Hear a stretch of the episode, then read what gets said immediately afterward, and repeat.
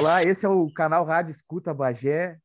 E hoje a gente está aqui no programa Rádio Escuta Conversa com o jornalista, tradutor e pesquisador Augusto Paim, para a gente conversar, entre outras coisas, sobre tradução e jornalismo em quadrinhos.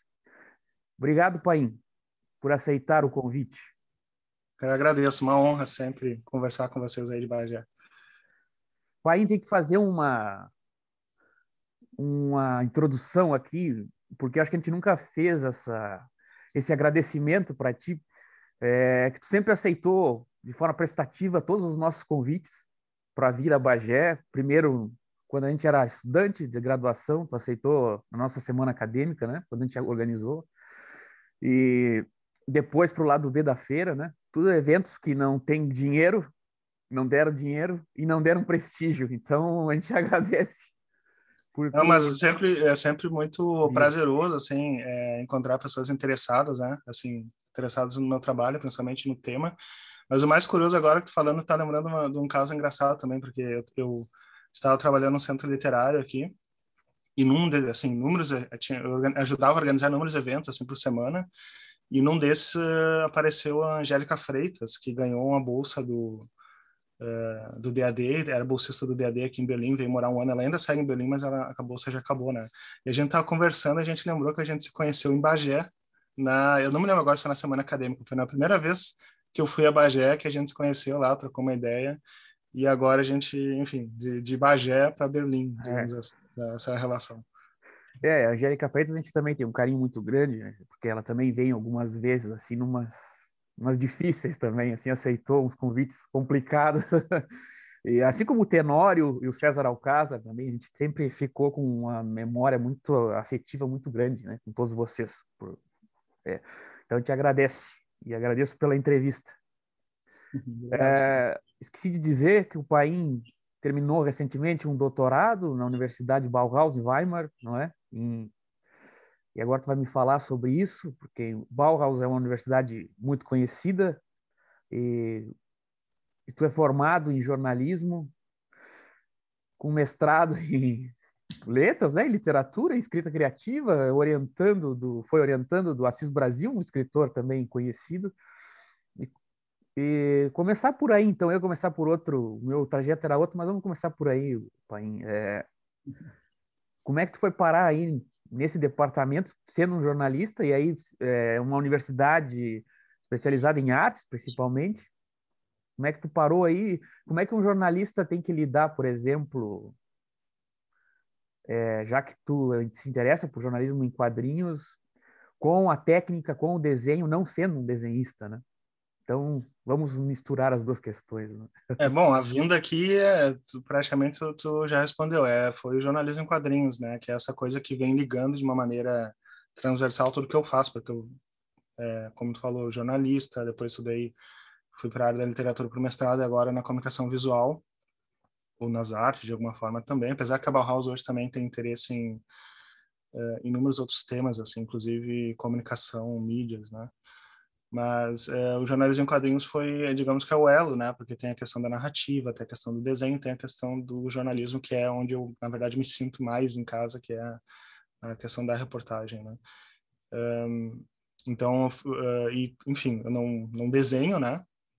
Um, mas eu trabalho com, com desenhistas, já fiz reportagens em quadrinhos com, com desenhistas, e, na verdade, eu até acho, acho bom, assim, porque eu tenho um, um conhecimento, o que eu tenho a acrescentar é um conhecimento técnico sobre jornalismo e sobre uh, roteiro, né? Enfim, sobre a parte de narrativa. Isso é algo que há, desenhistas que têm dificuldade com isso, assim, e precisam de alguém justamente para trabalhar junto, né? Ou existem muitos jornal, uh, desenhistas fazendo reportagens em quadrinhos, mas sem conhecimento de jornalismo, então também há uma precariedade. Assim. Então eu me sinto, hoje em dia eu me sinto à vontade de ser um jornalista em quadrinhos, um repórter de quadrinhos, um HQ repórter que não desenha. Né? E também porque eu estou com esse vínculo um, acadêmico, né, com o tema. E, aliás, essa é uma pergunta que eu estava guardando também para depois, mas vamos antecipá-la, que fiquei curioso assistindo outra entrevista, lendo, né, entrevistas contigo, sobre qual é o espaço, né, é, do quadrinho, do jornalista em quadrinhos numa área tão suscetível ao imediatismo como o jornalismo, né? E quando a gente fala em quadrinhos, sempre se, se, pensa em trabalhos bem demorados, né? Porque a arte demora e como é que faz esse... Mesmo numa revista, né? É...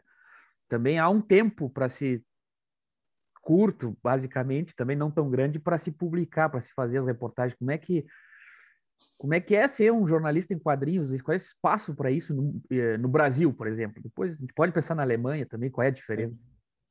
Bom, eu acho que a grande questão aí que foi é, uma, uma das, das teses principais também que eu apresento no meu trabalho de doutorado, que inclusive também é, depois descobri que tem outras pessoas indo na mesma linha. Um deles é o Luciano Menezes, que fez um, um mestrado sobre jornalismo em quadrinhos recentemente que é a questão de não confundir é, o jornalismo em quadrinhos com o gênero da reportagem em quadrinhos. Então, entender que existe o, a área do jornalismo em quadrinhos, o campo do jornalismo em quadrinhos, e existe uh, os gêneros jornalísticos como a reportagem. Né? Então, porque, eu falo assim porque é uma, é uma, é uma confusão geral. Assim, muita gente confunde e, e começa a atribuir ao jornalismo em quadrinhos características que, na verdade, são características da reportagem. Então, assim, em primeiro lugar, a gente entender que jornalismo em quadrinhos não é também um gênero. Jornalismo em quadrinhos é uma área, como tem o telejornalismo, tem, como tem o radiojornalismo. É uma área que está começando, mas essas áreas, outras áreas também começaram em algum momento. E sempre que começa uma nova área, existe também uma discussão ou uma, uma fase assim de, de testes para ver como que é possível exercer o jornalismo nessa, nesses novos meios, né? E eu acho que essa fase que a gente está em relação aos quadrinhos, de entender por que como que os quadrinhos podem ser úteis para o jornalismo. E nesse processo de entender os diferentes que há diferentes gêneros jornalísticos, isso ajuda também a gente pesquisar melhor assim qual é a contribuição do quadrinho. Então, por exemplo, eu trabalho com reportagem em quadrinhos, né? E a minha meu argumento é que a reportagem em quadrinhos talvez seja o, o gênero mais apropriado, a reportagem seja o gênero mais apropriado para ver essas uh, relações entre quadrinhos e jornalismo, porque a reportagem já é um gênero conhecido pela subjetividade, pela visualização, pela, pela uh, enfim, pela presença do, do repórter, da repórter no local dos acontecimentos, né? E então não há muita discussão sobre a ideia do desenho, da objetividade, subjetividade, isso parece que não é tão problemático, né? Mas existem pessoas no Brasil, não só no Brasil, fazendo entrevistas em quadrinhos, e aí as discussões são outras, assim, de que forma o quadrinho ajuda a entender uh, uh, o gênero, uh, ou exercer, assim, qual é a contribuição, ou às vezes qual é também o limite do quadrinho dentro desse gênero. E aí, como tu falou, por exemplo, dessa questão do tempo de produção, isso, isso quase sempre é uma questão ligada à reportagem. E a reportagem impressa também é um gênero do jornalismo, a reportagem prosa, que demanda tempo para ser desenvolvida, tempo, esforço, dinheiro. Os jornais diários não publicam reportagens com muita frequência. Agora, é possível fazer, por exemplo, talvez seja essa questão, é, notícias em quadrinhos, eu acho que sim, eu acho que sim, porque os, as redações de jornais e revistas têm ilustradores trabalhando lá, às vezes o dia inteiro dentro da redação, estão acostumados a esse desafio de desenvolver é, imagens diariamente, produzir imagens diariamente para acompanhar as notícias do dia, e se houvesse um interesse em trabalhar com um gênero de notícias em quadrinhos, é, seria possível fazer sim um jornal notícias em quadrinhos diário. Não estou nem defendendo, só estou explicando que, que é possível fazer sim, é só não confundir com a questão da reportagem. É se um, ilustrador, uma ilustradora decidir pegar um tema e transformar uma história em quadrinhos de uma página, um, talvez vai fazer um traço mais simplificado, mais cartoonizado, porque também a linguagem dos quadrinhos varia também, o tempo de, de, de, trabalho numa história em quadrinhos também varia muito do estilo que se, que se trabalha, né? Então, enfim, parece uma, uma coisa muito simples, mas foi só depois que eu me dei conta dessa, dessa confusão muito, muito grande, dessa tendência a chamar o jornalismo em de um gênero, quando na verdade é uma área muito vasta, ainda sendo explorada, mas é uma área muito vasta, e que essa separação entre gêneros jornalísticos ajuda a resolver muitos problemas, não só para quem está pesquisando, mas também para quem está produzindo, porque se eu sei, por exemplo, quando eu vou começar um trabalho que isso é, vou fazer uma reportagem, ou não, agora vou fazer uma notícia, é, isso ajuda a, a, minha postura também e também ajuda para quem vai ler saber, ah, isso é uma reportagem, agora vou ler uma reportagem, agora vou ler uma entrevista, sabe? Tem um pacto de leitura também que é importante. É, quando eu lia uma outra entrevista tua, é, também quando tu fala a respeito do gênero, me, me pareceu assim bem perspicaz de resolver assim problema, né? E, é, como eu tenho uma certa circulei, tenho uma formação em letras, né? Linguística é, textual meio que faz um pouco disso e então deixa as coisas claras, né, para a gente. E, e, mesmo assim eu agora misturei, né? Então é, é curioso, me pareceu bem. Quando eu vi também achei interessante.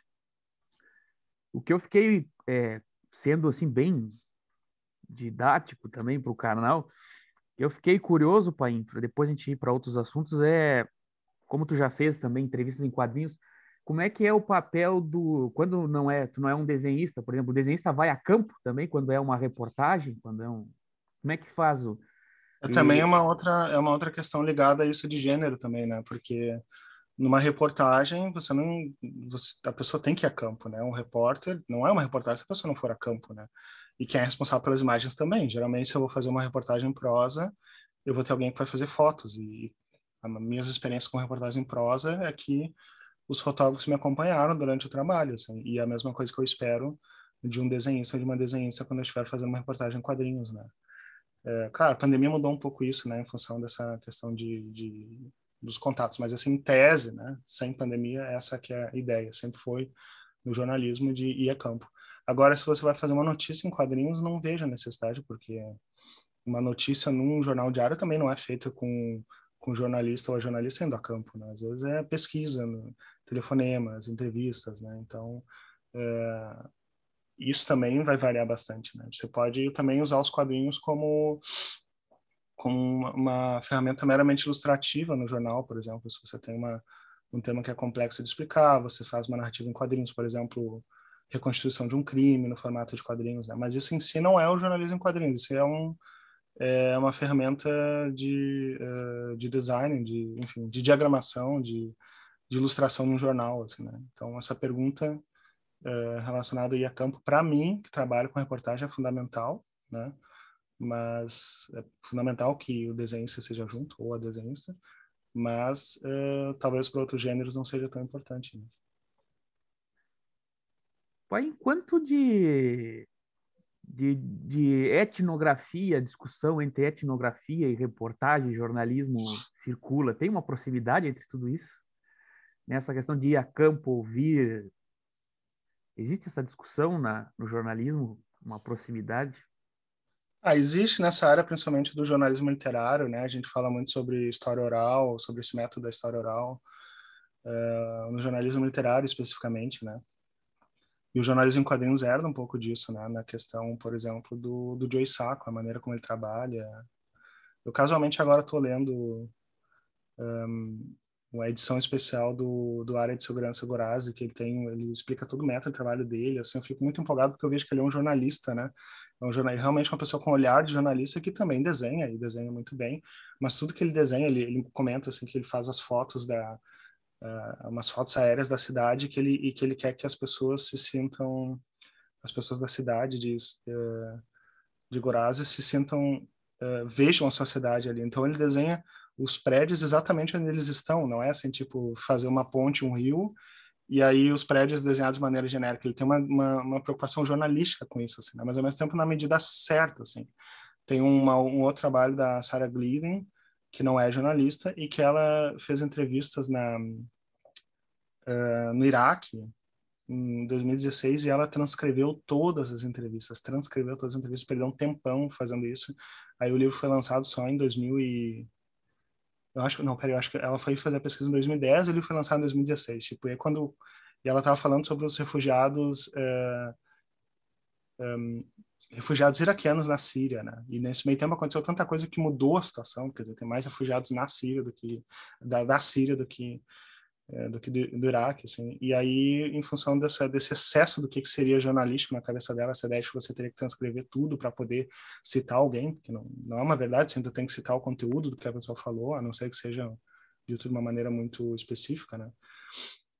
Uh, enfim, mas uh, me perdi um pouco na, na argumentação, mas a, a, ideia apenas é que muito das, das reportagens em quadrinhos que, que são feitas não tem essa preocupação jornalística, né? Que nem o Joey Sacco tem na prática. Assim, são pessoas que não sabem entrevistar. Eu geralmente pergunto em, em palestras com, com pessoas que fazem reportagem em quadrinhos como que é entrevistar, porque entrevistar é grande arte, né, do, é, do, do, jornalismo, assim, e, e, a maioria deles dizem que é geralmente a grande dificuldade, assim, sabe, de, de perder oportunidades, de não se dar conta que uma entrevista é um processo também psicológico, que a gente às vezes tem que faz, soltar, dar um recuar para poder checar uma informação, às vezes tem que é, parecer que a gente não entendeu direito, sabe? É uma arte, assim, é uma arte e, e para muitas pessoas fazendo reportagem em quadrinhos isso não é visto assim.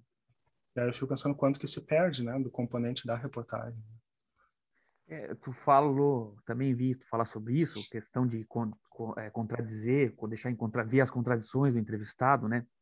Todo o conhecimento, vamos dizer assim, prático que o jornalismo foi estabelecendo, né? Como área. E, e uma coisa que também eu queria te perguntar, que, que eu sempre pensava disso e vi que tu falando assim, me, me, a coisa ficou mais me interessou, que é o, a forma como a arte, vamos dizer, a questão estética também pode determinar a reportagem, o tema.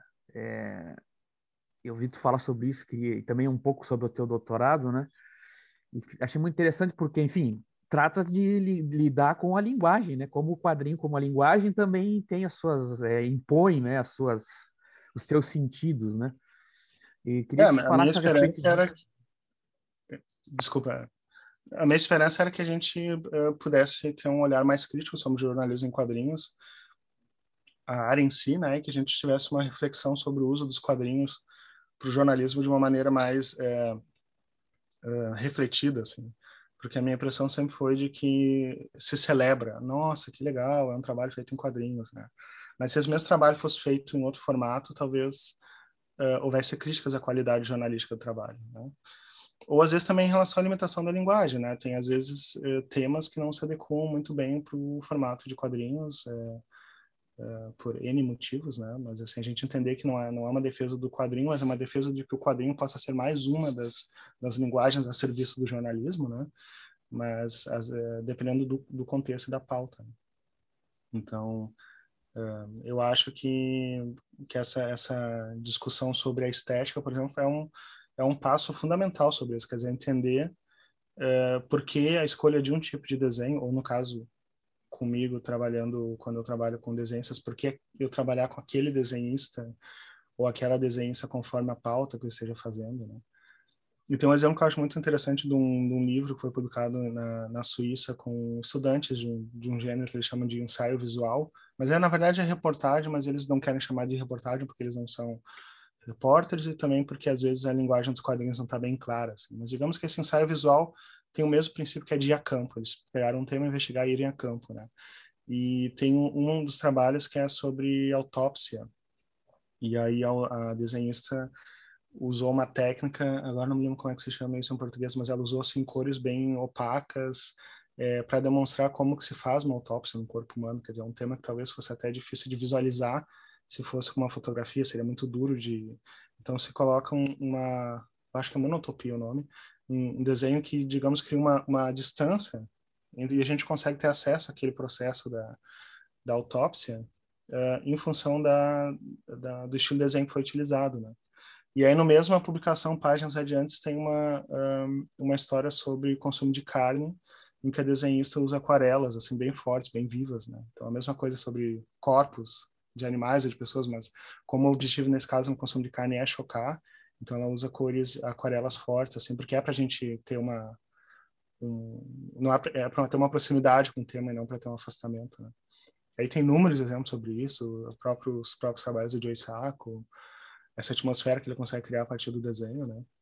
Entender como uma parte fundamental da, da informação, da, da experiência que você quer passar durante a leitura, né? O, quando tu fez tuas reportagens, tu teve oportunidade de escolher o desenhista ou, ou isso já era dado pelas circunstâncias? Tu pensou nisso? Um, deixa eu pensar. Um, as últimas, uh, eu acho que teve algumas a gente não tem muita chance de, de escolher assim. A, a, maioria delas eu que propus. Um, ou sei lá, eu fiz aqui na Alemanha algumas reportagens no contexto de, de workshops, né? Então tinha um número certo de participantes e aí a gente tinha que encontrar a dupla, assim, né? O companheiro ali para fechar. Mas mesmo quando a gente não tem a possibilidade de escolher imediatamente a pessoa, a gente tem como adequar a pauta ao olhar que aquela pessoa pode oferecer, assim. É, o estilo de desenho, o... enfim, a abordagem que a gente vai dar para aquele tema, né? E claro que às vezes é, não é possível escolher com aquela, com a, enfim, com aquela é, precisão que a gente gostaria, mas eu acho que que esse é um objetivo a ser perseguido, né?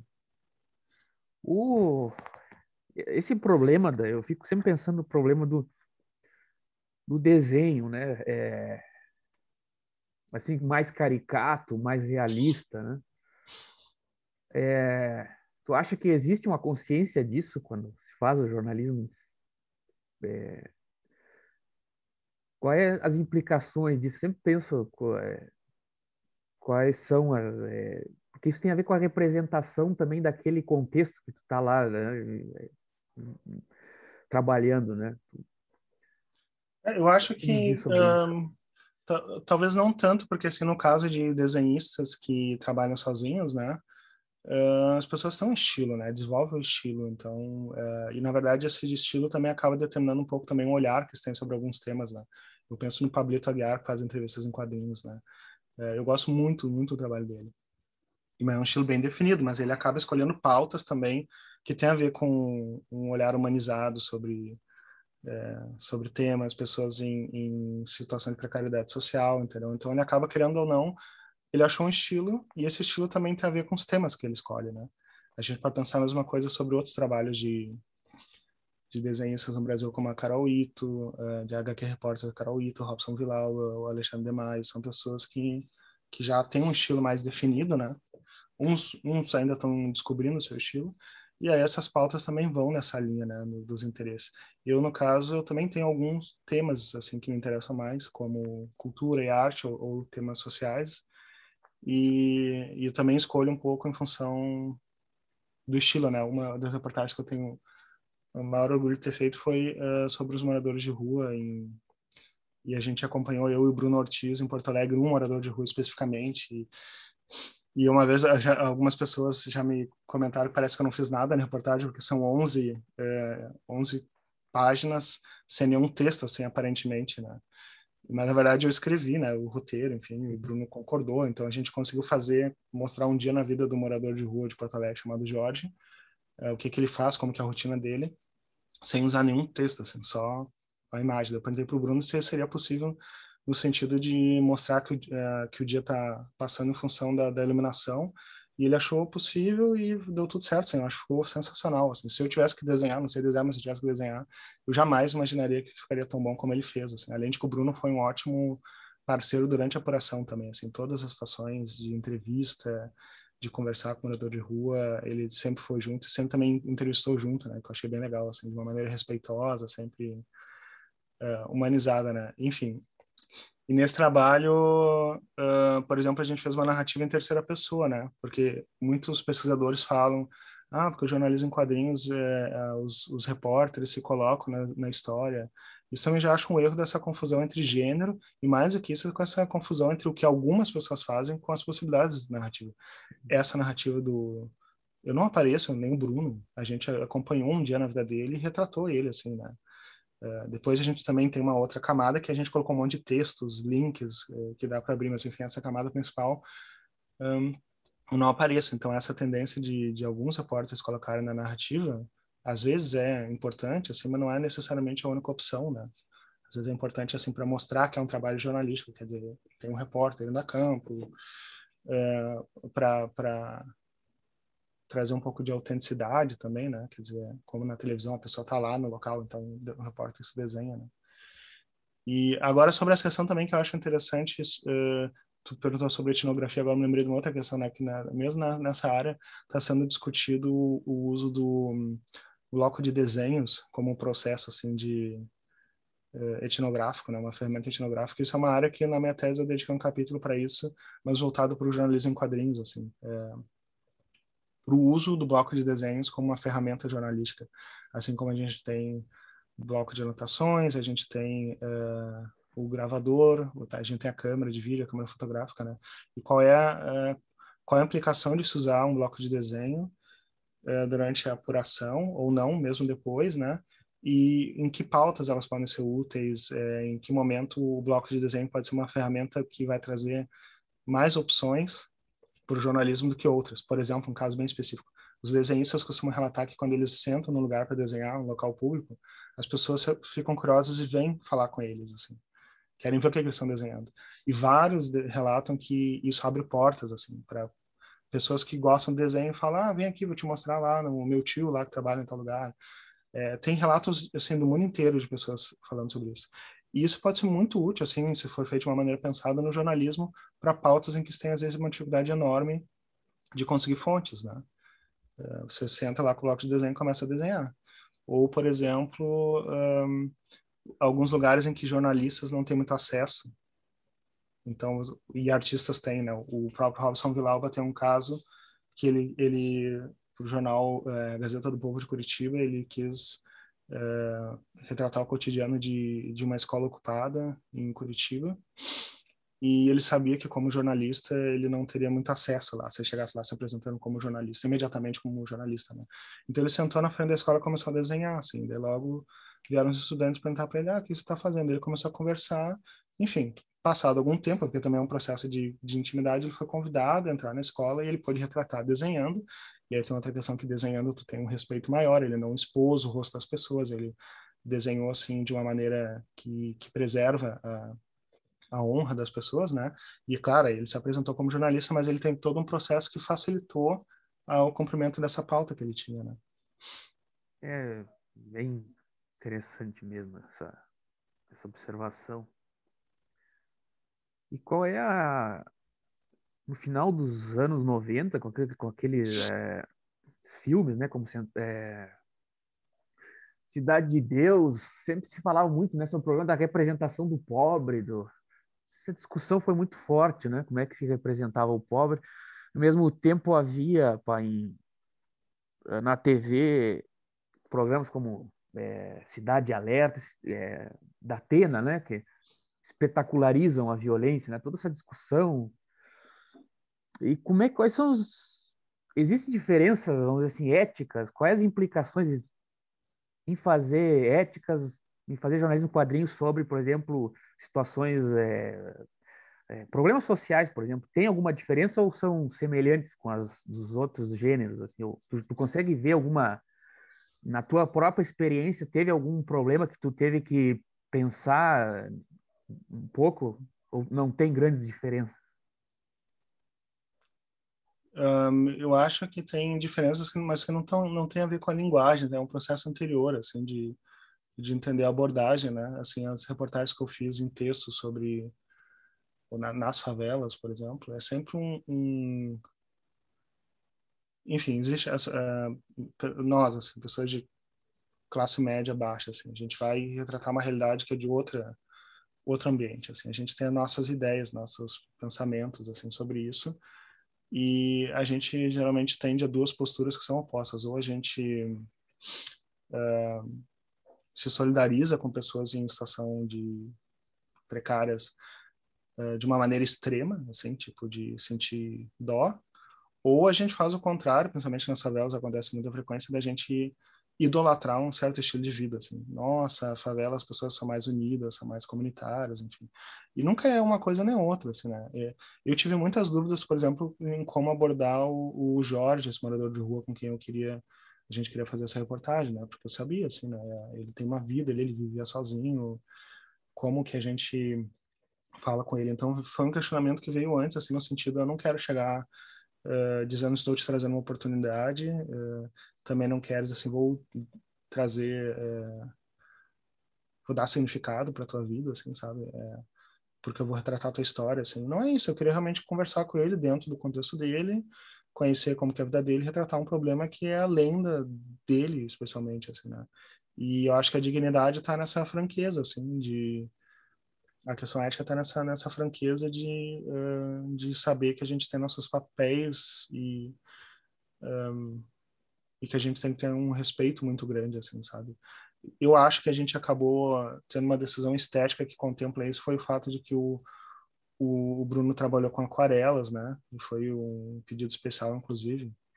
E deu, assim, retratou ele num ambiente colorido em que ele vive, mas, assim, a gente retratou todos os objetos que ele mora, então, assim, que ele, que ele, que estão no entorno dele, então, assim, até uns enfeites do carrinho dele quer dizer, colorido, porque, porque a vida dele, ele tem um valor para a vida dele muito importante, como tem o, meu bonequinho ali do Ronaldinho ali em cima da, da estante, sabe, Essas, esses uh, objetos que a gente tem, né?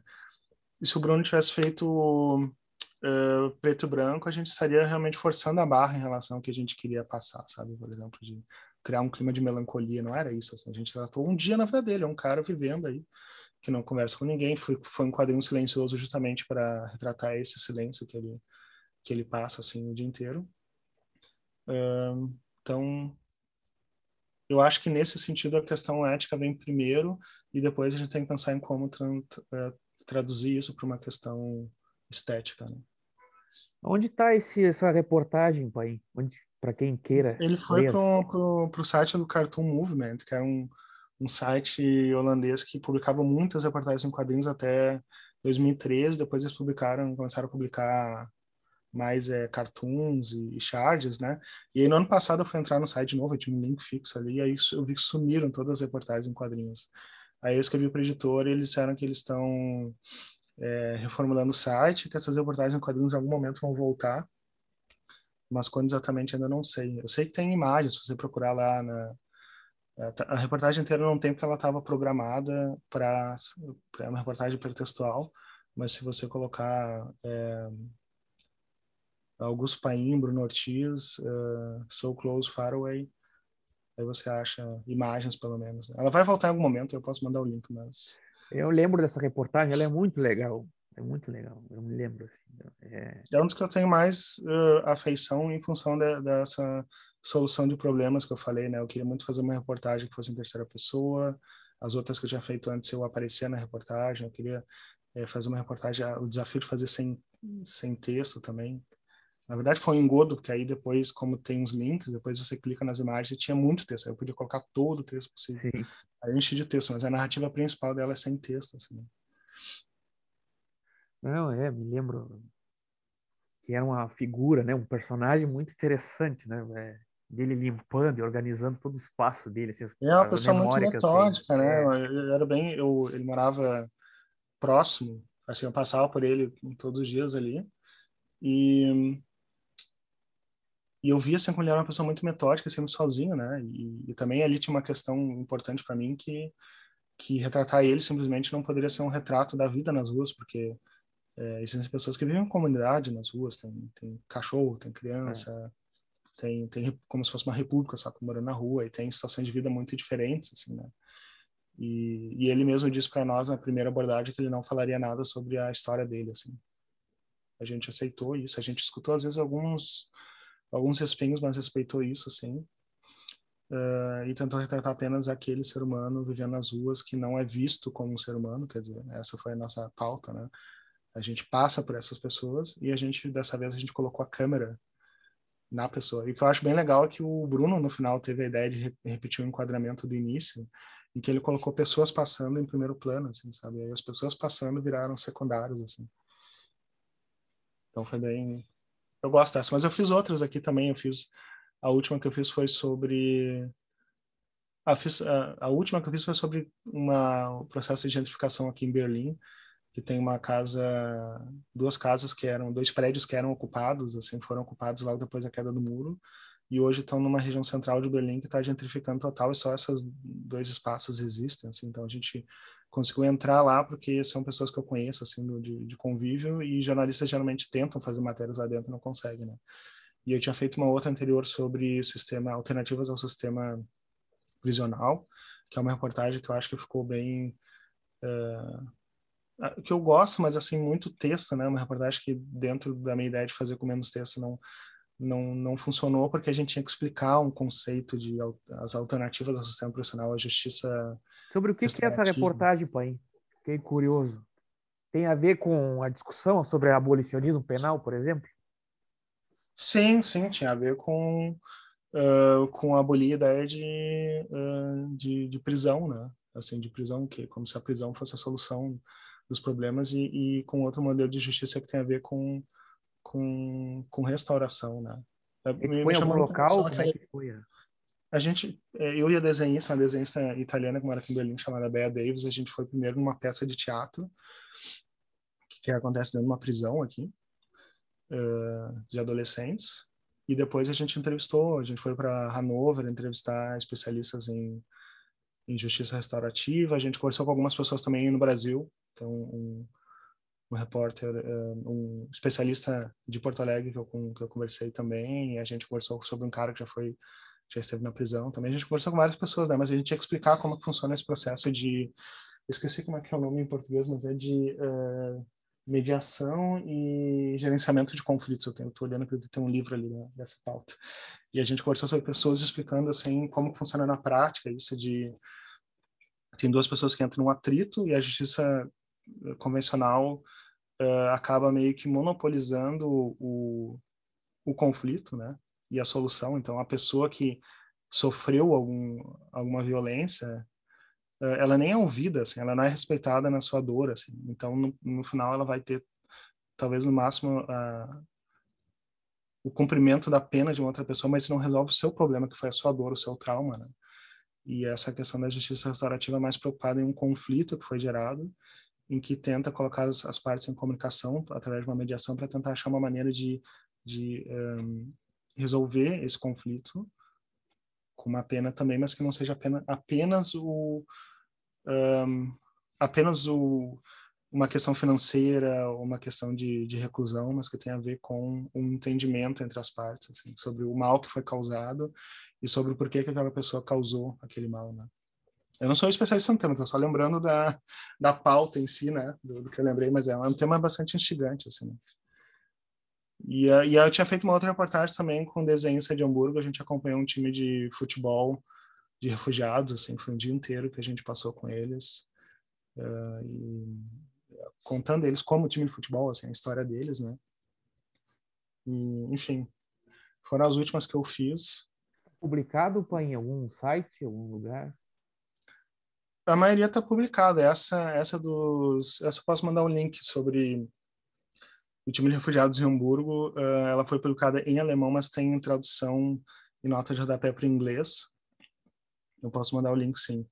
Essa dos uh, da alternativas ao sistema prisional está uh, só em alemão e a outra também, a outra, infelizmente, esse é o problema de estar morando fora, a gente fica assim entre línguas. Né? Muitas das coisas que eu fiz no Brasil não são acessíveis às pessoas que estão aqui, assim, então a gente fica... Ah, é bem interessante essa aí, porque a gente tem é, pensado em convidar uma professora a respeito para discutir essas alternativas ao sistema penal e, e é uma discussão que também nos interessa, então é um, dá para colocar no, na roda, né, para depois também conversar com ela posteriormente.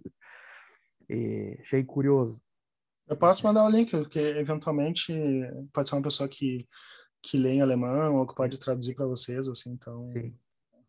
Isso, isso é uma, uma, uma questão interessante, né? Tu tem essa, é, vamos dizer assim, essa preferência por sistemas sociais, né?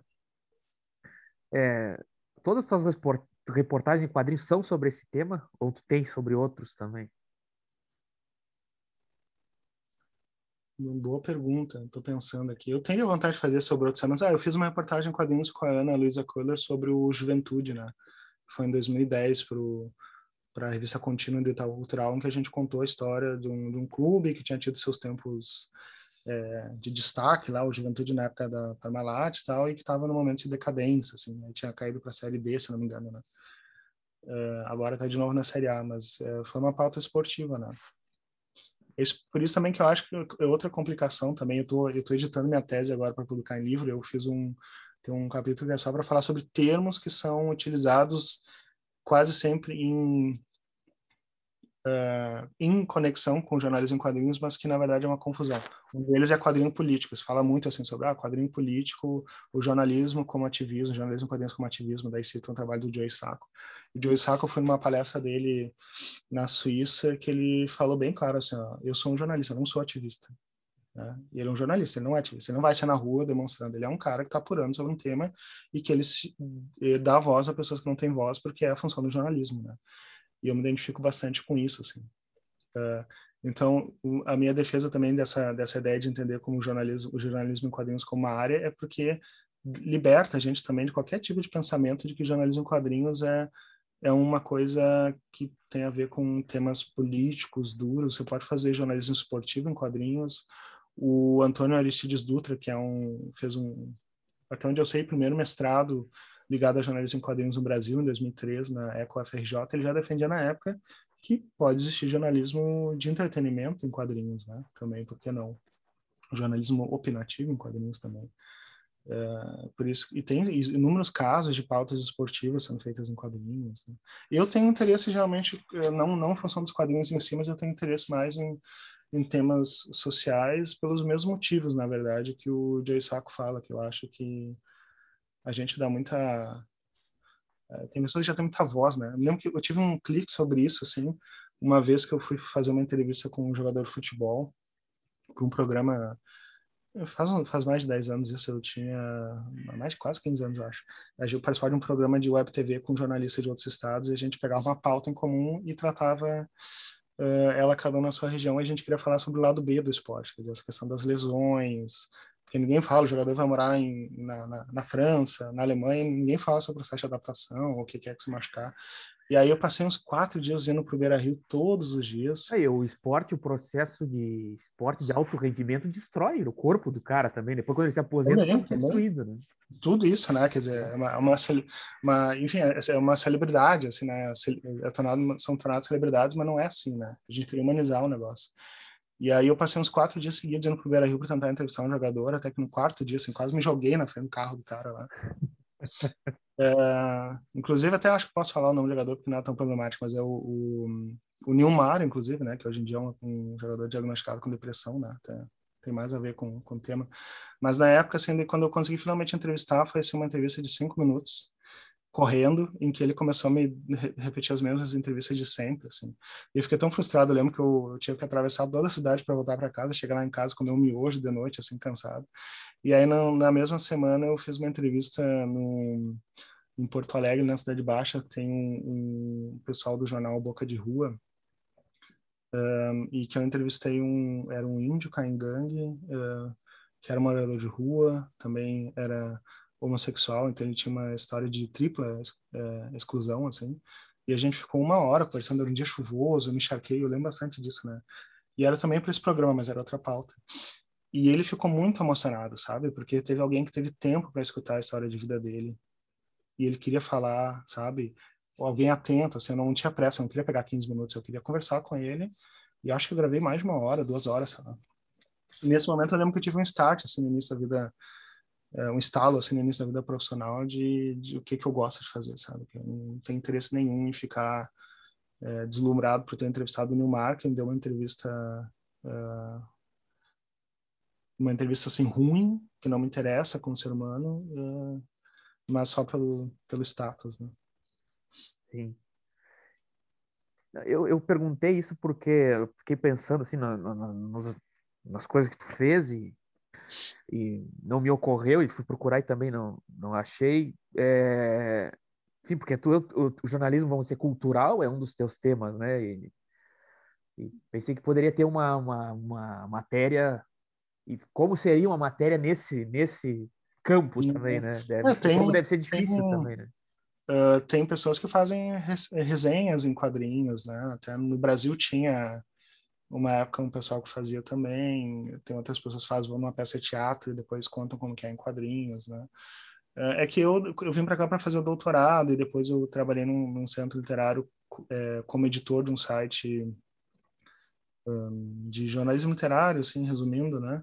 E então eu saí um pouco desse papel de repórter, né? Nos últimos anos eu não tive muito tempo de exercer isso. O meu objetivo agora, voltando para o Brasil esse ano, é realmente voltar trabalhar com reportagem, porque é, eu, sei, eu sei que é a coisa que eu gosto de fazer, sabe? Que eu me sinto em casa, assim. As outras coisas eu até gosto, mas mas não é uma paixão assim quanto é para mim essa questão da reportagem, de tu pesquisar, se preparar, como tu fez também em relação a essa entrevista, assim, de, de uh, assistir vídeos, de um, pesquisar, aí tem um momento da entrevista, que é um momento também de ir à rua, de, de ir a campo, de uh, um processo mais humanizado, depois um processo de organizar tudo isso, depois o um processo criativo de escrever, sabe? Eu gosto dessas diferentes etapas associadas ao trabalho de, de uma reportagem.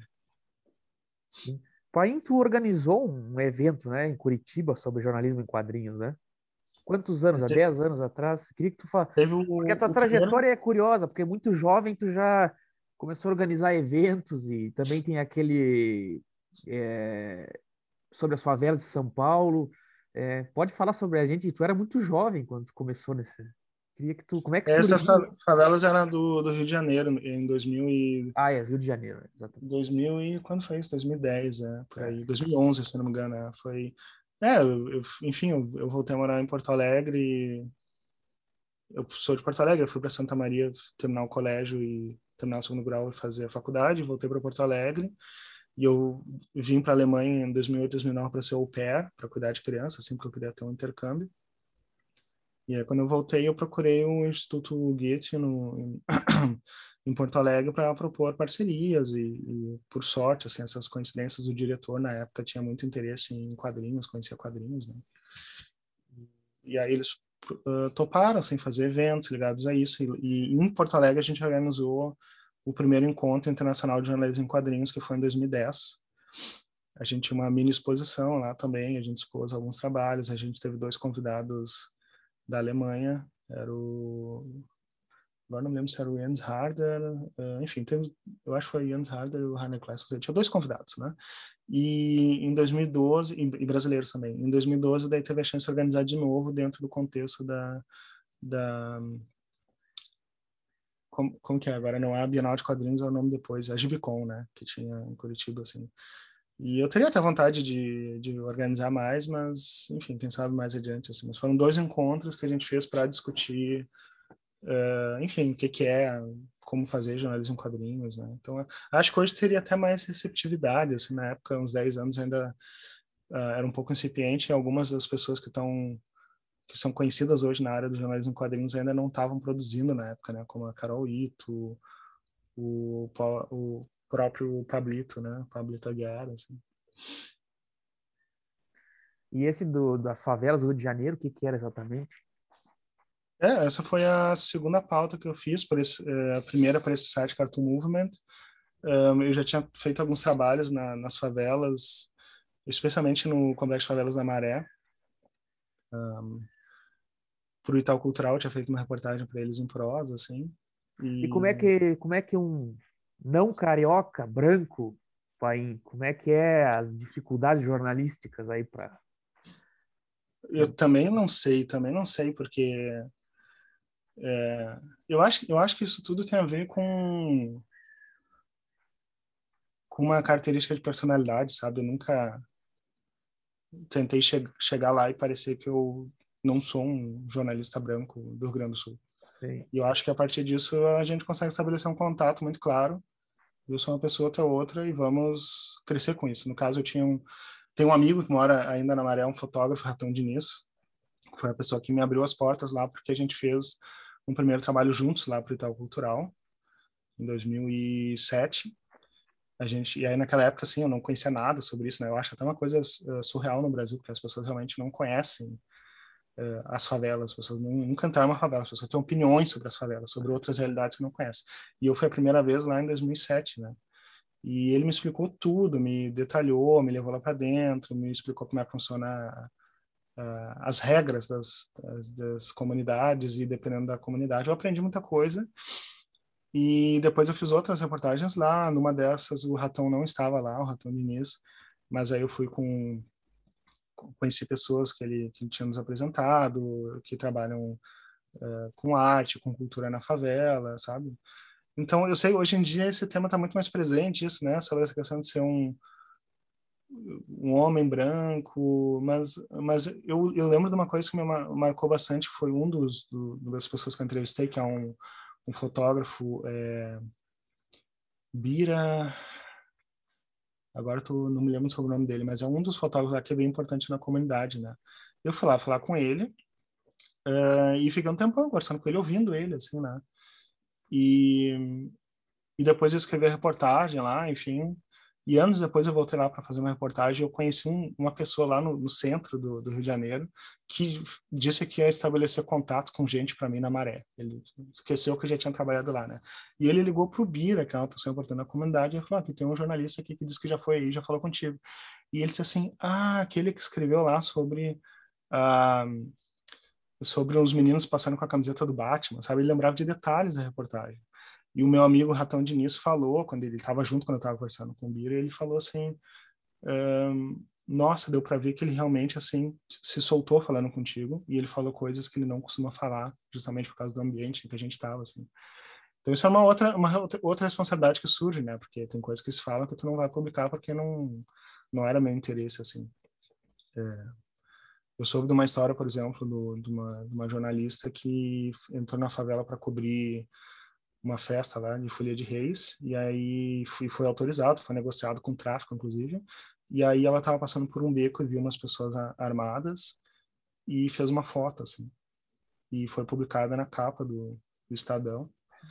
E aí, dias depois, a, a questão de guerra de imprensa, guerra visual, guerra de mídia é, entraram na favela e tiveram que, que fazer uma operação policial e mataram muitos traficantes, mas não porque houvesse realmente uma necessidade, mas por causa da necessidade de responder publicamente ao que foi feito, entendeu? Então, quando, essa que é a grande questão, assim, se, é, se, o interesse é ganhar um prêmio jornalístico, como eu acho que ela até ganhou pela foto, uh, mas qual o sentido, né? Tipo, então, eu, eu não sei, eu acho, eu acho que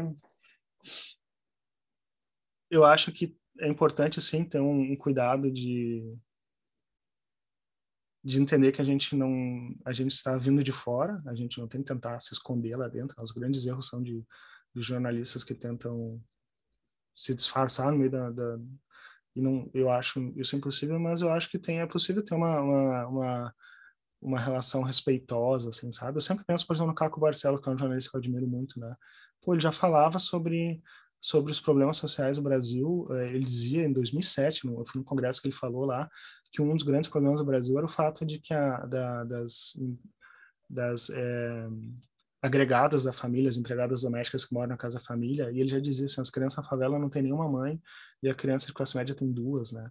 Sabe? E ele é um cara, um homem branco, sensível, que consegue fazer pautas no, nos, assim, o Profissão Repórter, né? Eu acho um, um programa muito bom em que a gente vê as pessoas uh, tratando com respeito simplesmente, né? Ele é um jornalista que trata as pessoas com respeito, assim.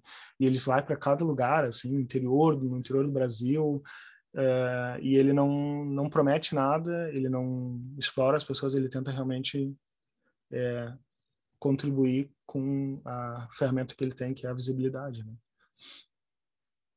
Sim. É, só que eu fiquei curioso também, pai. É, isso, isso eu não não achei ninguém te perguntando. Te pergunto muito sobre a tua, a tua é, tarefa que tu gosta também, eu acho, né? Tu se assume como tradutor, né? Mas antes disso, eu queria perguntar é, por que tu, da onde saiu? É o Joy Sago que te levou para o jornalismo em quadrinhos? Porque, enfim, de, tu se interessou por isso num momento que não estava em alta, né? Qual é o interesse? Como é que surgiu esse interesse? É, foi no início, da, no início da, quer dizer, no final da faculdade eu participava de um grupo de pesquisa sobre imagens e cada pessoa, cada colega tinha um, um tema, uma, uma mídia específica. Tinha gente trabalhando com animação, outros com cinema, né, publicidade. E eu naquela época voltei a trabalhar com quadrinhos, né? Uh, eu lia, quer dizer, eu lia quadrinhos, aí parei de ler na adolescência, e aí eu comecei a olhar para os quadrinhos de novo, mas aí com um olhar acadêmico. O que, que tu lia, pai, de quadrinhos quando adolescente? Ah, até a adolescência eu lia, estava lendo Marvel, DC, e antes disso eu lia Turma da Mônica e, e Disney. Os americanos. Né?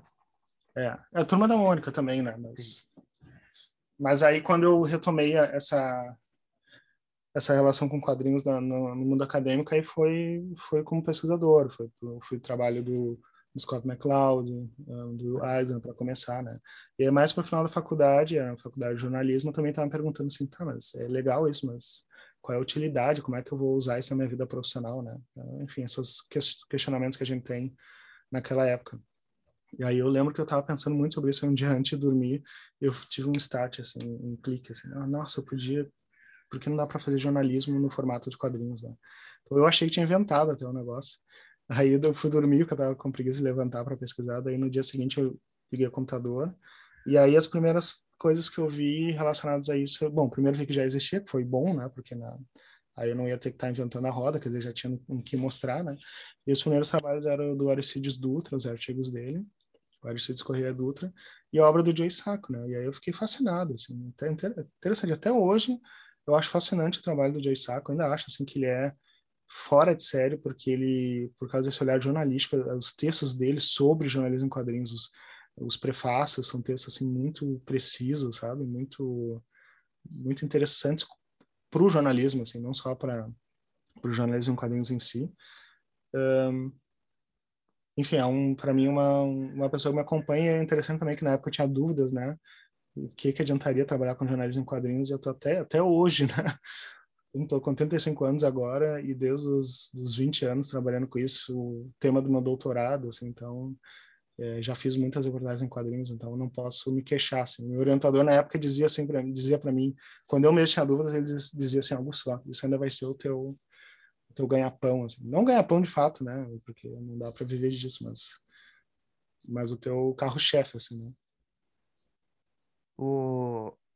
Tem algum jornalista que vive disso, Aí na Alemanha, aqui no Brasil, na França?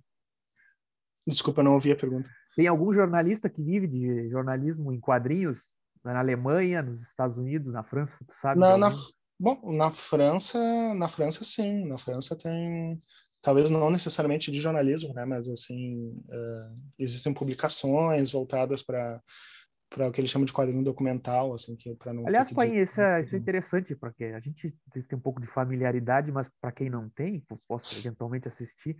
A França tem uma certa tradição já de, uma, o quadrinho tem uma legitimidade, né, na tradição francesa, né? É isso é não é muito interessante. Para nós, ou, quer dizer, agora talvez já tenha, né, no Brasil, né?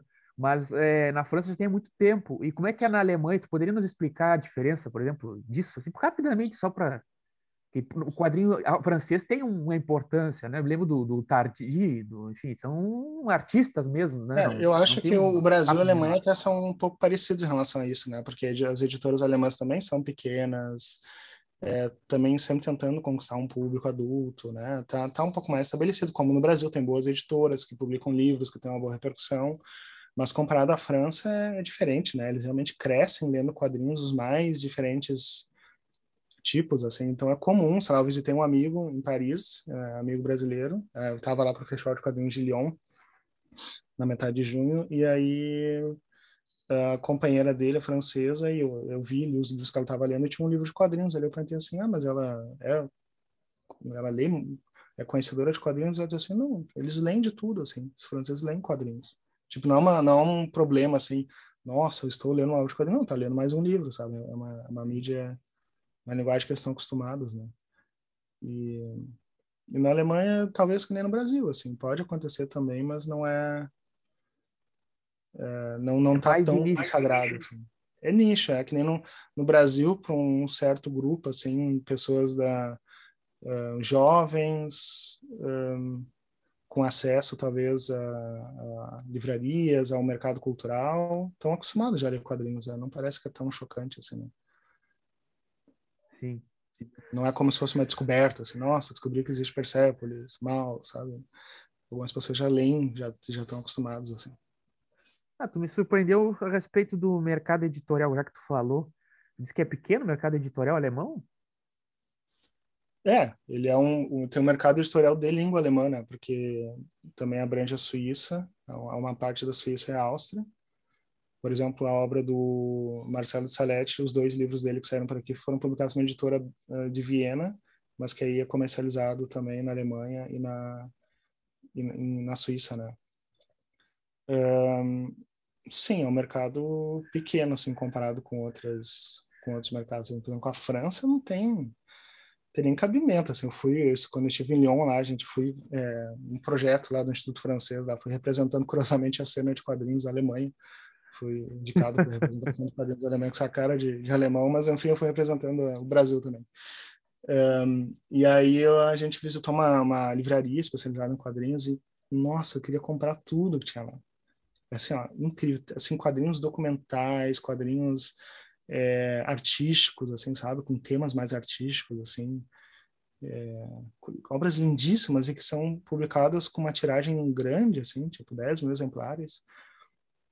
Uh, e que logo vai ter outra, assim, sabe? É uma, é uma quantidade de publicação imensa, assim, comparada com, com o que é na Alemanha e no, e no Brasil, né? No Brasil a gente consegue acompanhar praticamente, assim, a quantidade de lançamentos. É realmente outra realidade, assim. E como é que tu. Eu fiquei pensando, quando eu li que tu tinha que publicar o, a tua tese para ganhar o título, né? Eu fiquei assim um pouco assustado se, se isso fosse, por exemplo, pedido para mim, porque estrangeiro, né, em outro país, num tema muito específico e achar uma editora para publicar. Como é que funciona esse processo aí, pai? É, tem, a, tem uma opção mais simples que é publicar online, e talvez o processo saia mais fácil, assim, né?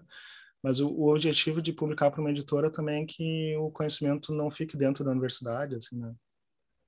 No meu caso até ajudou, porque uh, a minha tese, assim, acabou tendo um, muito de, de um viés mais é, empírico, né? Por causa da minha própria experiência com jornalismo em quadrinhos e talvez algumas teorizações que, que não, hoje em dia não me interessam tanto, assim, que eram indo por outros caminhos, assim, sabe? Que não que não tendo o objetivo específico de, de fazer uma publicação que seja importante para a área do jornalismo em quadrinhos, né?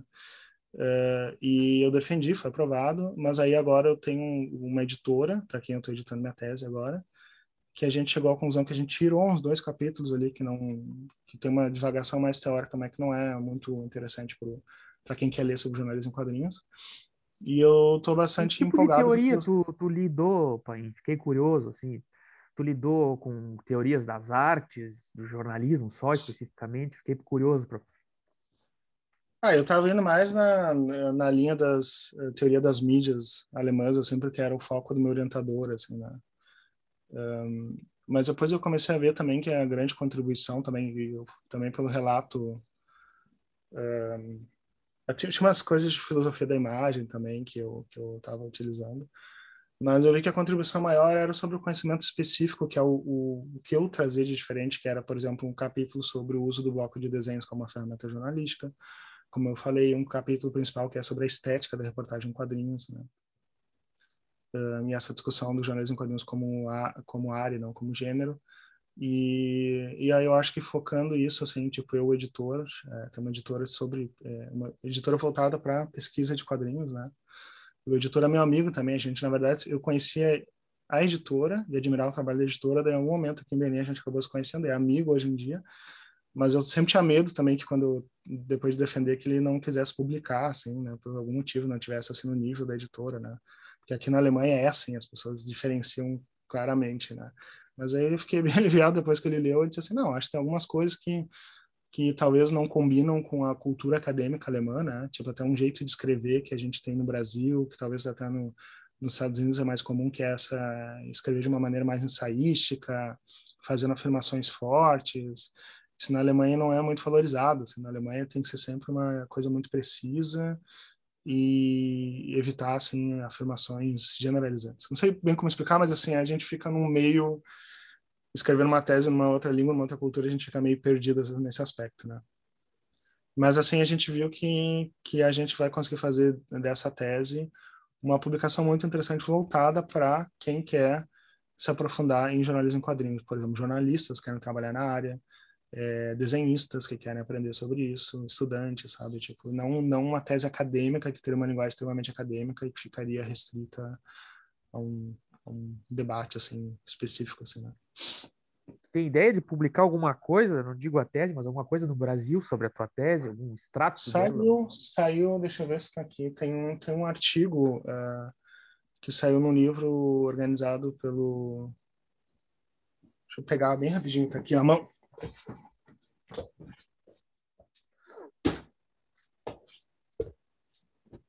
Isso que é importante sempre usar calça quando a gente dá entrevista, assim, por vídeo, né?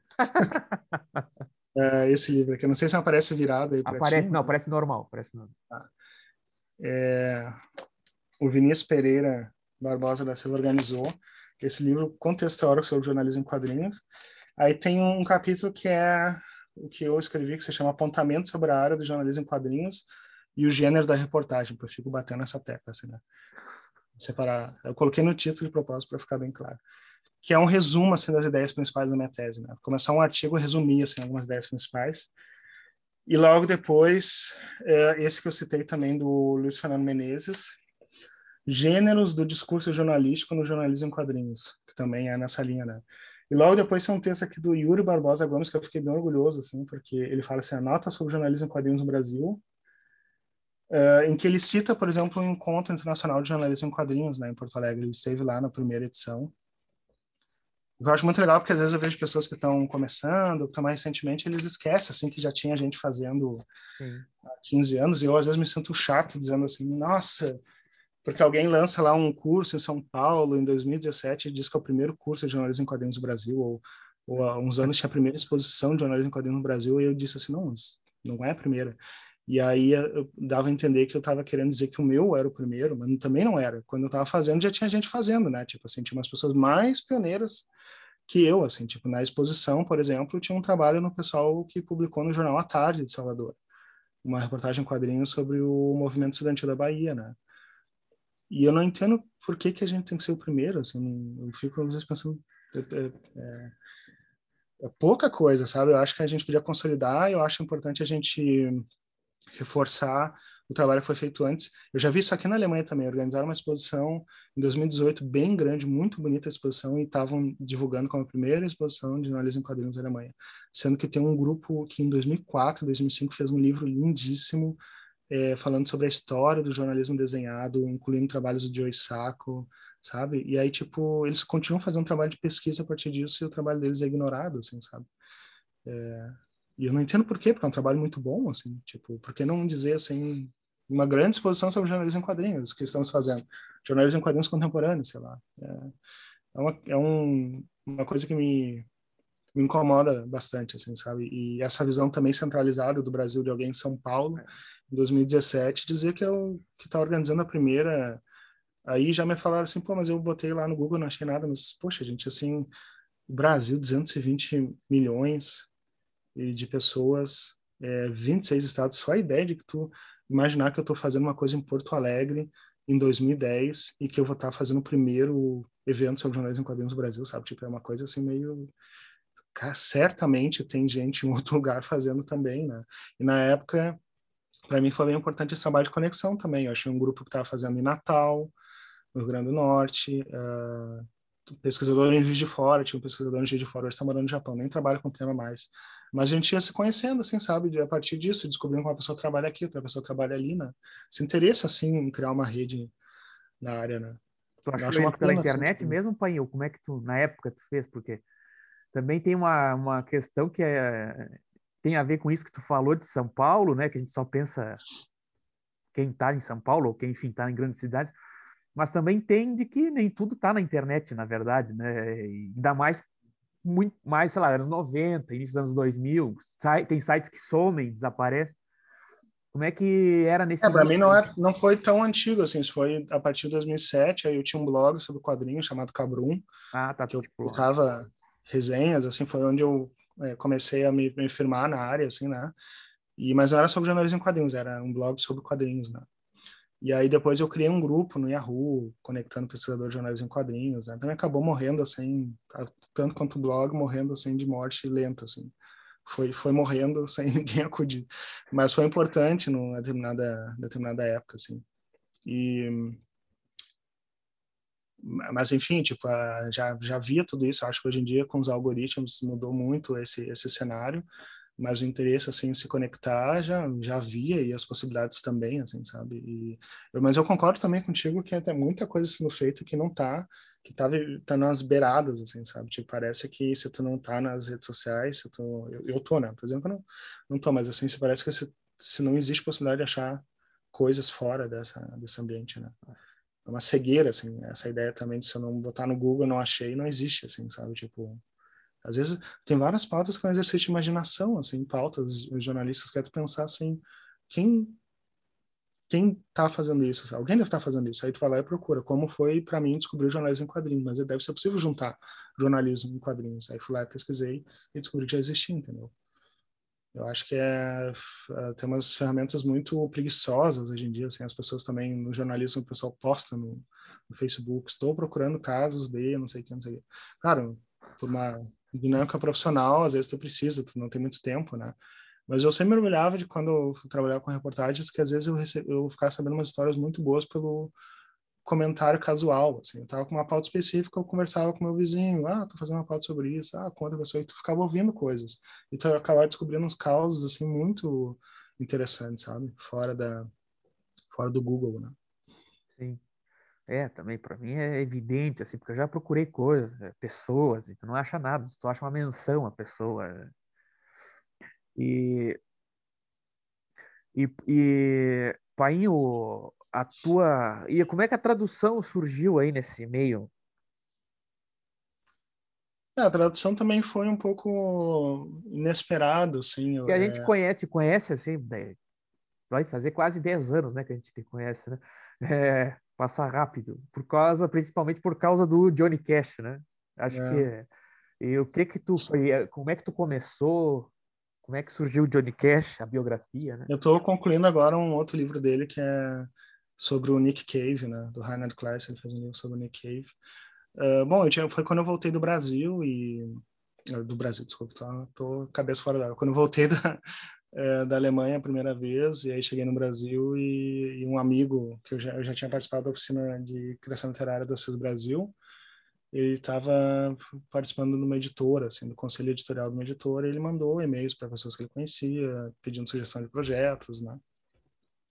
E por sorte ele é uma pessoa que conhecia quadrinhos muito bem, assim, a gente trocava bastante durante o período das oficinas, porque da oficina porque ele lia quadrinhos, ele conhecia quadrinhos, né?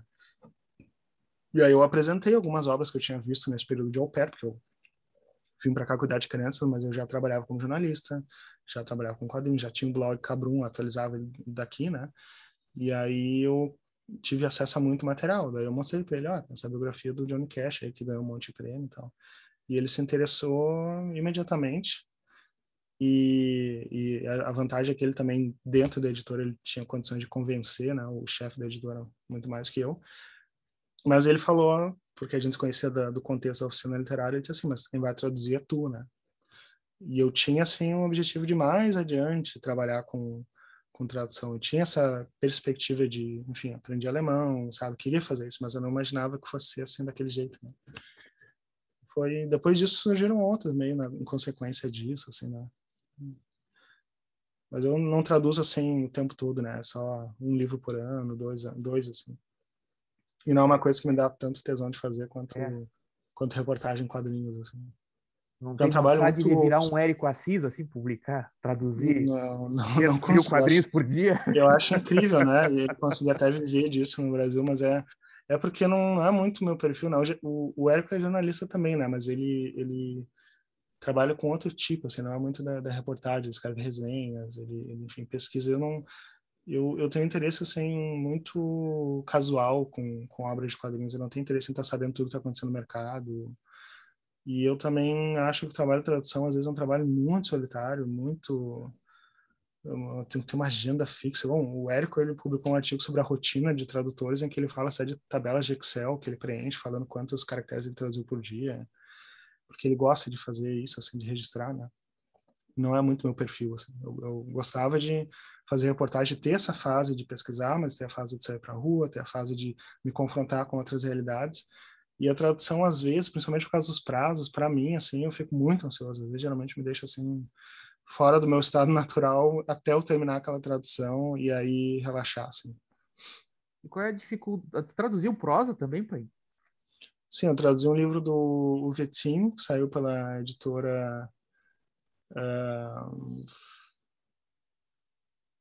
pela Dublinense, né? E no ano passado eu traduzi um livro da Carola Raquete, que é uma capitã uh, alemã que, que uh, aportou um navio com refugiados em Lampedusa, na Itália, e foi detida por isso. Então, um livro de, enfim, de prosa.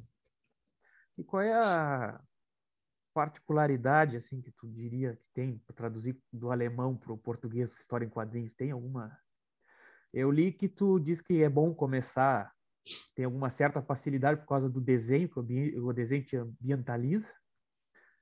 Mas e quais são as dificuldades que as diferenças das línguas colocam, né, por exemplo? Fico pensando até balão, se tudo, como é que é, é que lida é que, é que eu acho que sempre assim depende muito da obra, né? Os desafios é. são sempre bem diferentes, né? Não sei até que ponto a língua é um desafio. Tem algumas, algumas uh, situações em que eu acho que a gente precisa de, de, de mais palavras para traduzir para o português uma coisa que está dita em alemão, entendeu? Uh, agora, por exemplo, nessa tradução do Nick Cave, o que eu estou achando às vezes um pouco problemático, porque o, o Kleist é um artista alemão que escreveu sobre um músico australiano. E aí tem muitas citações às letras das músicas, tem as letras também, inclusive, estão em inglês e uh, e algumas frases que ele diz em alemão que eu tenho certeza que ele disse isso em inglês. Assim. Eu, por exemplo, tem citações do romance dele, uh, de dois romances que ele escreveu, e isso está em alemão, por quê? Porque houve uma tradução dos livros para alemão e o Reinhard Kleist foi lá e, e pegou a tradução e citou, só que esses livros não foram traduzidos para o português. Então gente, eu fico assim, se eu deixar assim, traduzido do alemão, é meio que uma tradução, uma tradução, né? Então. E a maior preocupação nesse livro também são as referências o tempo todo, assim, como é uma obra de não ficção, né? Apesar que tem umas viagens, umas loucuras ali no meio, é de perder uma referência, de deixar escapar alguma coisa, Uh, com outras obras não é tanto, assim, né? Porque às vezes, tipo, o livro do Marvel que eu traduzi, eu me diverti bastante porque é uma questão de tu entrar no clima da, da história dele. Uh, ou da Oli Lucy também, que é mais de tu entender o que que tá o que que tá o que que é importante naquela narrativa em si, né? Mas é um trabalho de muito eu, eu acho que tem uns paralelos com o jornalismo, um trabalho muito um, de muito detalhismo, assim, e de tem que desconfiar muito, ele fica o tempo todo é, desconfiado, se a gente não está indo para um caminho confuso, entendeu? Se a gente não está assim, sendo é, conduzido ao erro, né? Pelo menos eu estou dizendo assim, bem francamente, como que é eu lidando com tradução, assim. Porque eu acho que pessoas que fazem isso o tempo todo, como o Érico, acho que meio que se acostuma e acaba criando uma naturalidade em relação a isso, né? O que eu noto é que eu me sinto natural trabalhando com reportagem, mas com, com tradução ainda assim, às vezes é um tormento, assim, de certa, de certa forma, porque porque é muito é um, é um trabalho que tu quase não vê o retorno. Ainda tive bons retornos assim em relação às traduções mas assim tu não tem uns momentos de, de, de relaxar como é durante uma reportagem tem uns momentos de, de de encontrar pessoas, de, sabe, de pesquisar. É um, é um processo, assim, de cumprir metas diárias e, e cumprir o prazo, né?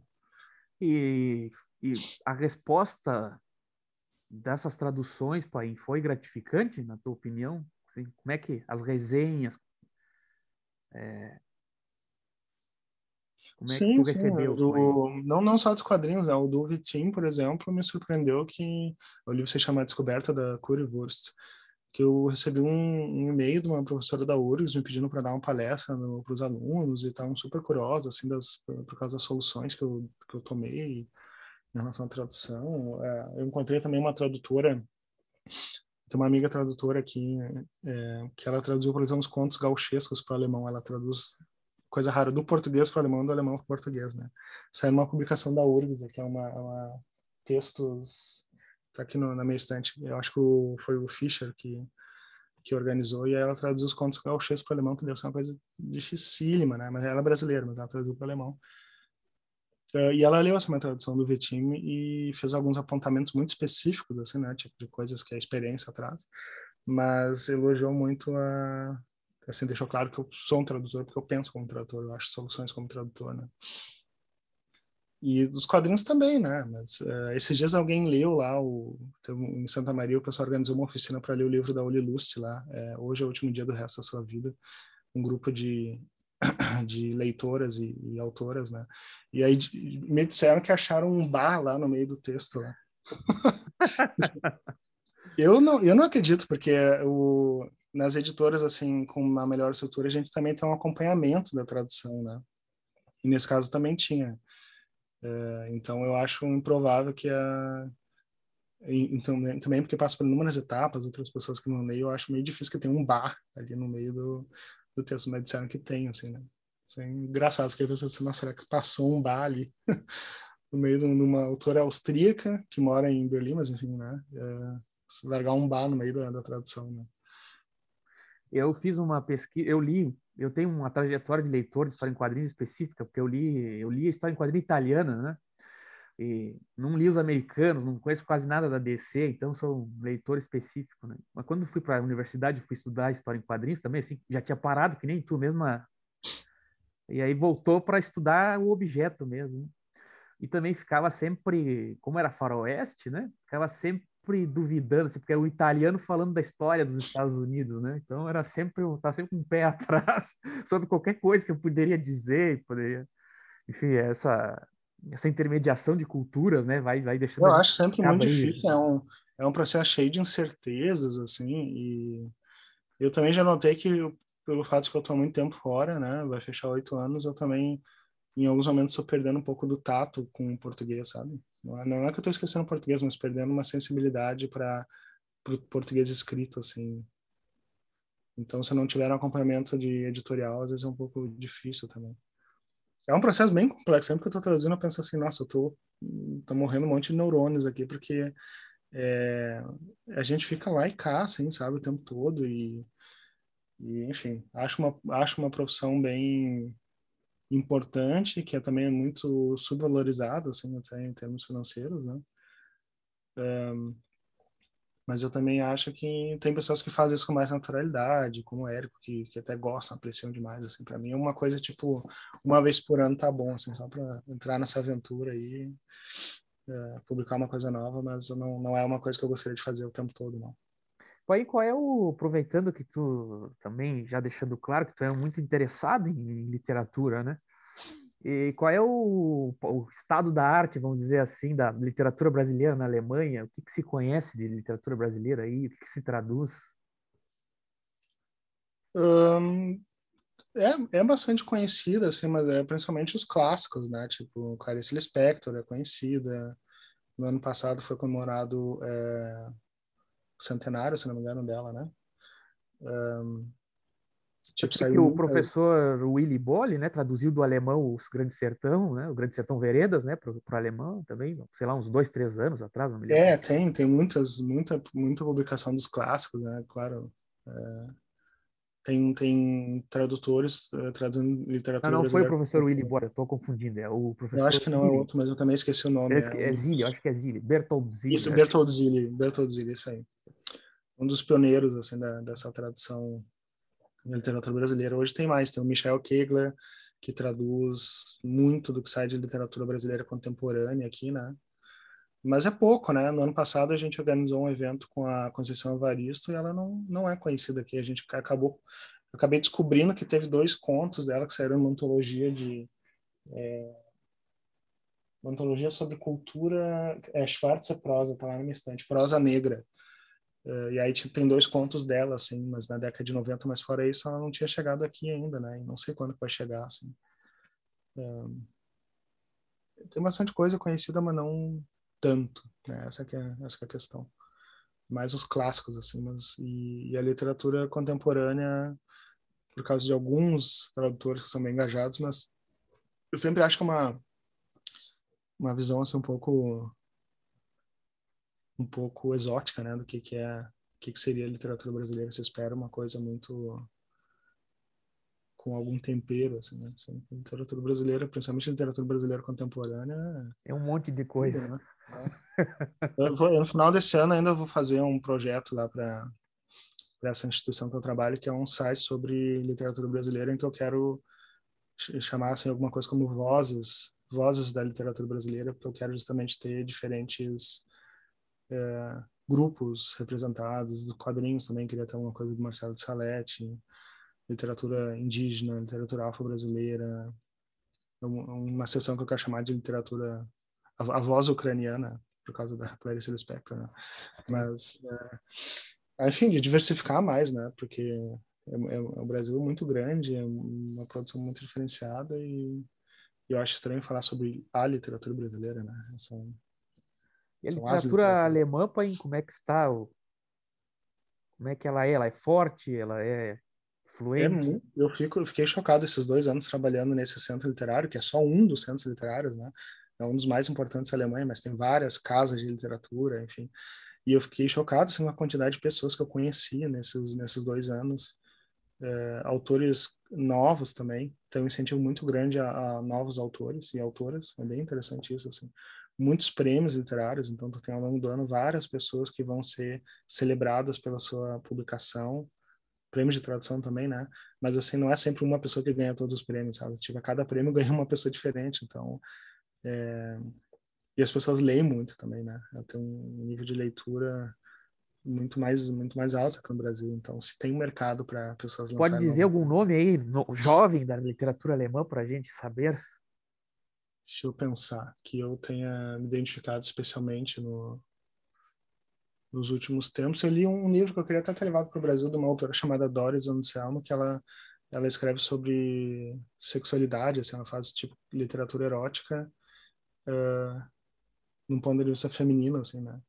E é interessante porque ela não faz uma literatura, literatura erótica uh, sobre traumas, né? Que é o, infelizmente, é a experiência mais compartilhada, assim, por mulheres escrevendo literatura. Ela queria fazer uma literatura erótica, mesmo erótica, né? Para excitar, assim. E, e eu li gostei muito, gostaria muito de traduzir, assim, para o português, assim. Não é uma autora que ganhou prêmios, assim, não é muito conhecida, mas eu gostei bastante do livro, assim. E se não, nossa, é difícil citar um nome, assim, eu tenho que olhar para minha estante, porque eu trouxe vários do. Às vezes tem vários livros também que são de autores. É, é, aqui é interessante, tem um interesse muito grande no leste europeu e essas obras são traduzidas. Não tem autores da Polônia, da um, República Tcheca, que são muito conhecidos na Alemanha porque foram traduzidos, né? Uh, tem o, Jacek Daniel, que é um polonês, que ele, ele criou um romance a partir da ficcionalizando a vida do, do Goya, do, do pintor espanhol, assim, que eu também gostei muito, assim. Uh, é, enfim, tem Ingo Schultz, aqui na minha estante eu tô lendo. Uh, tem alguns que eu não li ainda, mas é, é, uma, é uma produção bem vasta. Aqui tem só alguns livros que eu trouxe lá do meu trabalho, alguns que eu ganhei ao longo, do, em, função de ter conhecido os autores. E autoras assim, em função do meu trabalho, né? Mas é, é realmente assim, uma quantidade imensa, assim, tipo, pensa assim, dois, três eventos, às vezes quatro eventos por semana. E às vezes tem umas pessoas que vão e voltam, claro, mas a grande maioria são pessoas que que estão indo uma vez por ano porque estão lançando um livro, assim, né? Então é um cenário muito grande, assim. É, eu sei que é, o teatro na Alemanha também é muito rico, né? Tem contato com os dramaturgos, o teatro alemão, pai? Porque menos, parece menos, que o teatro é, alemão também, sim, várias cidades pequenas têm teatro, é, contratam também, né? Não sei como é que está essa situação, né? Porque já ouvi que contratam dramaturgos para produzir as peças ali para a companhia. Então, como é que está essa situação hoje em dia? É, eu, eu, acho mais difícil para mim, assim, porque, eu, sei lá, eu fui uma vez uma peça de uma adaptação do Fausto em Weimar, o Fausto do Goethe, nossa, eu não consegui entender nada, assim, aí tu fica as pessoas rindo, tu fica lá, sabe? é mais é mais difícil assim em termos das mídias para tu entender sendo estrangeiro. Eu falo alemão claro né mas assim é o tipo de linguagem uma linguagem mais antiga é como se alguém fosse sei lá Machado de Assis é, um estrangeiro tentando entender Machado de Assis assim. Então às vezes eu acho muito difícil né. Mas de fato tem um mercado assim como tem um mercado para música clássica né tipo é, é, pessoas trabalham com música aqui tem nossa qualquer cidade pequena tem uma orquestra, tem apresentações, tem um circuito de óperas, sabe, de e, e, contratando gente, assim, é bem interessante, assim, uma cena cultural realmente bem bem ativa, né? Mas uh, mas no meu ponto de vista precário como é toda cena cultural em qualquer cultura, assim, né? Talvez aqui se tenha mais um pouco mais de recurso, mas quem está na cena cultural também reclama assim, que falta investimento, que as pessoas trabalham, trabalham pesado, assim, quem está escrevendo um livro, passa um ano dedicado a um livro, e não consegue, tem muitas bolsas, claro, se as pessoas conseguem, às vezes, depender, com as bolsas se manter, mas deveriam estar ganhando muito mais, assim, pelo trabalho que estão fazendo, pela... Tem, tem muitos prêmios de quadrinhos agora também, é uma coisa meio recente na Alemanha, estão fazendo muitos prêmios incentivando alguns deles, inclusive, incentivando a produção de obras, quer dizer, tem que ser uma obra não finalizada, assim, não é uma obra nova, assim, uma bolsa de uma instituição aqui que eles pagam pessoas que estão fazendo projetos assim de, de quadrinhos. Né? Então isso falta no Brasil, né? Onde é que tem uma bolsa de quadrinhos no Brasil? Bom, tem os projetos do Itaú Cultural, é. um do da de São Paulo, mas é só para quem está em São Paulo, né? É, Pai, só para não, só algumas últimas perguntas só para não te culpar muito. É, mas eu, não, queria perguntar igual isso, já passou umas perguntas. É, como é que foi o contexto de Bauhaus? Como é que é hoje em dia uma universidade tão um espaço, um lugar tão importante na história da arquitetura, da arte? Como é que era hoje em dia a universidade? Hoje em dia, o que, o que fica muito da Bauhaus é o, é o espaço, né? Os prédios históricos lá onde a gente uh, teve aula ou, sei lá, onde eu defendi minha tese, são prédios históricos da época da Bauhaus, assim, né? Mas hoje em dia é uma universidade uh, localizada no interior da Alemanha, porque Weimar não é uma cidade, é uma cidade assim, histórica, um resumo da história alemã é, em uma única cidade, né? Porque tem a Bauhaus, teve o Goethe, o Schiller, teve o, um campo de concentração lá de, eh, de Buchenwald, lá do lado. Um, enfim, toda a história da Alemanha passa por Weimar, República de Weimar também, né? E, mas hoje em dia é uma cidade menor, assim, tipo, é uma cidade, comparado com outras universidades, é uma, é uma universidade menor e aberta para o mundo, né? Tipo, não tem interesse em manter uma metodologia da Bauhaus. É uma universidade voltada para mídias, artes, arquitetura, um, e que muitas vezes recebe estudantes estrangeiros com interesse na cultura desses estudantes estrangeiros. Isso é bem interessante, né? Só que às vezes os estudantes estrangeiros vão para lá para estudar a velha Bauhaus, sendo que é uma coisa que nem não existe tanto assim, né? Agora, claro, houve, tem uma, um respeito muito grande em relação ao Bauhaus. Foi inaugurado um museu agora por causa do centenário, né? 2019 foi o centenário da Bauhaus. E a cidade toda, assim, também comemorou isso, né? É, eu tenho maior orgulho, assim, né? Eu acho que para uma pesquisa sobre reportagem em quadrinhos, uma coisa tão híbrida, assim, tão... Uh, eu não, não consigo ver uma casa melhor para trabalhar isso, uma universidade melhor do que a, do que a Bauhaus, né? Como é que foi o evento esse na França que tu falou? Que achei curioso porque lembrei do velho do velho Marx que diz que falava, vamos dizer que a Alemanha sempre com esse problema com a França, né? Tu disse que o pessoal dos quadrinhos sempre acha que a França está mais adiantada também até hoje. É, como é que foi esse evento lá na França? É, o que que tu nos diz de resumo? Ah, isso com certeza, né? A França tem inúmeros eventos de quadrinhos, inúmeros festivais, né? O principal é o de Angoulême, o de Lyon também é super importante, mas assim, são festivais anuais e, e, reunindo muita gente. E na Alemanha não tem isso, né? Os festivais são pequenos mesmo. O festival aqui de Berlim, que se chama Comic Invasion, é, é um festival pequenininho e todo ano naquela luta para acontecer de novo, assim, né? Tem um festival de quadrinhos de Erlangen, que é a cada dois anos, que é um festival maior. Assim, o primeiro que eu fui em 2014 tinha inclusive um, um, um quadrinho do Joe Sacco, aquele que saiu, não sei se é no Brasil, é The Great War, que é da... Ele fez um, um, um dia na... na ele um dia não, ele desenhou uma batalha, uma batalha na Primeira Guerra Mundial, uh, um quadrinho praticamente sem texto, assim. Que tu abre ele, assim, né? Não um quadrinho, é uma imagem só, um panorama, uma imagem de panorama. E aí eles é um livro, né, um panorama de sete metros que tu vai desdobrando. Só que aí quando eu fui visitar ali no festival eles tinham é, impresso isso em dois metros de altura, eu acho, uma praça, assim. Então, a gente, sabe? É um festival grande que as pessoas vão... Um, como se fosse equivalente ao Festival Literário de Paraty, né? Tipo, as pessoas vão para aquela cidade pequena, mas vai muita gente importante e tal. Mas na França tem muito mais recursos para isso, né? E menos, uh, menos concorrência, eu acho. Na verdade, hoje em dia existem até programas assim, incentivando a relação conjunta do, do Instituto Goethe com o Instituto Francês. É, existe muito mais intercâmbio assim, né, entre, as, entre os países, né, em diferentes áreas. Né. Tem muita coisa nova, Pai. Tu viu, recente? De quadrinhos, diz? É. Sim, sim, muita coisa, assim, muita coisa nessa Jornalismo? Época. De jornalismo eu já conhecia bastante coisa que saía na França, né, em função de enfim, trabalho na área, daí estou sempre acompanhando revistas, publicações, né? O que eu comprei mais foram livros artísticos mesmo, que me interessou por causa da um, enfim, pelo, tive apenas interesse em, em, comprar obras que eu sei que eu vou querer ler daqui a anos. Assim, comprei nele ainda, mas que eu sei que vão ser que são bonitos, desenhos lindos, a narrativa, assim, uma coisa meio onírica. Mas eu não, não comprei tanto assim vinculado ao jornalismo em quadrinhos nesse momento. Né?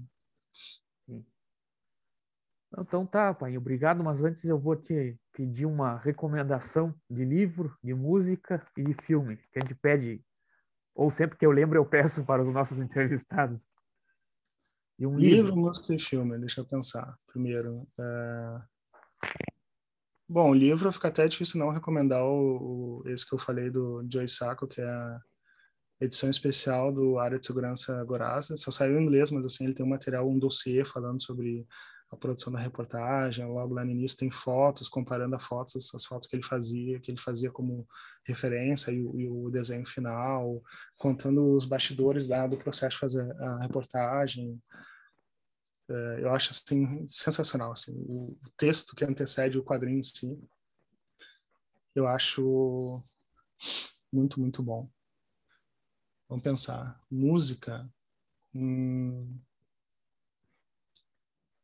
Vou até pensar o que, é que eu tenho escutado nos últimos anos. Eu tenho escutado muita música brasileira em função da, uh, enfim, de sentir muita falta uh, do Brasil, assim. Mas deixa eu pensar das últimas coisas que eu escutei, assim. Uh, eu acho que você me acompanha, não tem como não, não uh, ah, sim, já acho que até já sei. Uma, eu tenho escutado muito a música do do Almôndegas, chamada Androginismo, que eu acho muito, muito, muito bonito, assim. A música da... Uma música antes, antes deles virarem o Cleito Cledira, assim, né? Como grupo, assim. E que eu acho muito interessante, não só a letra, né? Porque é uma coisa bem provocativa. É, quem é esse rapaz que tudo androgeniza? E falando, imagina uma pessoa em Bagé lá, um cara... É, um homem é, androgenizado, assim, o que, que isso provoca, mas de uma maneira assim que me parece não tem o que criticar, assim, em termos de preconceito, enfim, mas musicalmente também é muito interessante a letra, as rimas que eles fazem. E no final ele coloca, termina com aquela aquela música de Natal, assim. Eu pensei que todo mundo fosse filho de Papai Noel. Só que acaba sumindo, assim, quase não escuta, assim. Eu recomendo bastante porque eu gosto muito, muito do Cleito Cledir, mas essa eu não tinha escutado ainda antes essa essa fase do, do Almôndegas e, e, teve essa criatividade que eles chamam, não só a criatividade, assim, como eles tinham a cabeça aberta e, e como eles eram até provocadores em certo aspecto.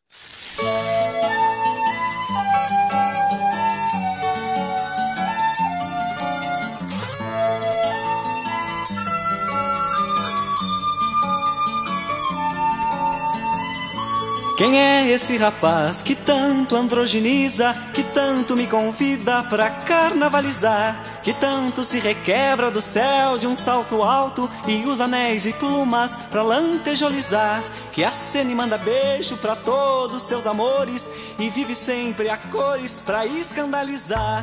A minha mãe falou que é um tipo perigoso. Conversou com o Arthur de Faria e falamos sobre a canção em Porto Alegre, os Almôndegas Uhum. Eu não sei se você conhece essa especificamente. Não, mas... essa eu não conheço. É, mas enfim, é uma, é uma que eu gostei de descobrir, assim, de ver como uma coisa música local, mas aberta para o mundo, para a vida, assim, sabe? Achei é, bem interessante. E filme, filme, filme, filme, é interessante me perguntar, porque eu tenho certeza que eu vi recentemente filmes que... Ah, já sei um que eu posso indicar, então. Porque eu estou muito envolvido nessa tradução do Nick Cave, né?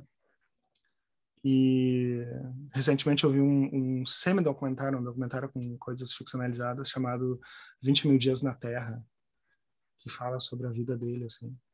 E é e ele pessoalmente como personagem é, é, lindo demais assim lindo demais I live for it. There's something that happens on stage where you are transported I wake I write I eat. Mm, I probably had more meals with you than my wife. I watch TV. Wilson?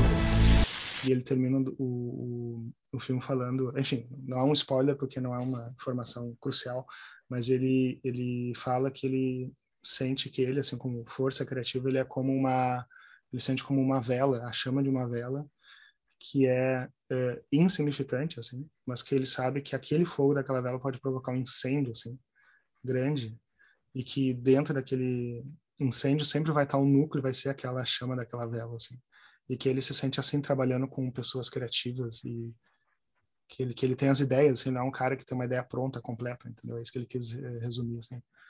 Então, eu, fico, eu acho que eu fico bem satisfeito com essas três indicações. Né? Então tá, obrigado, pai. Uma boa, bela imagem. Obrigado pela conversa, gostei bastante aí. Eu que agradeço, Quero voltar para a GE para visitar vocês. Claro, tomara, esperamos, né? Que tudo isso passe logo e a gente possa se reencontrar, né? Certo. E, então tá, brigadão, pai. Boa sorte. Precisando de alguma coisa dos Pampas, pode chamar. Valeu. Até mais, Até tudo bom por aí. Boa tarde. Agora eu vou pro almoço. Até mais.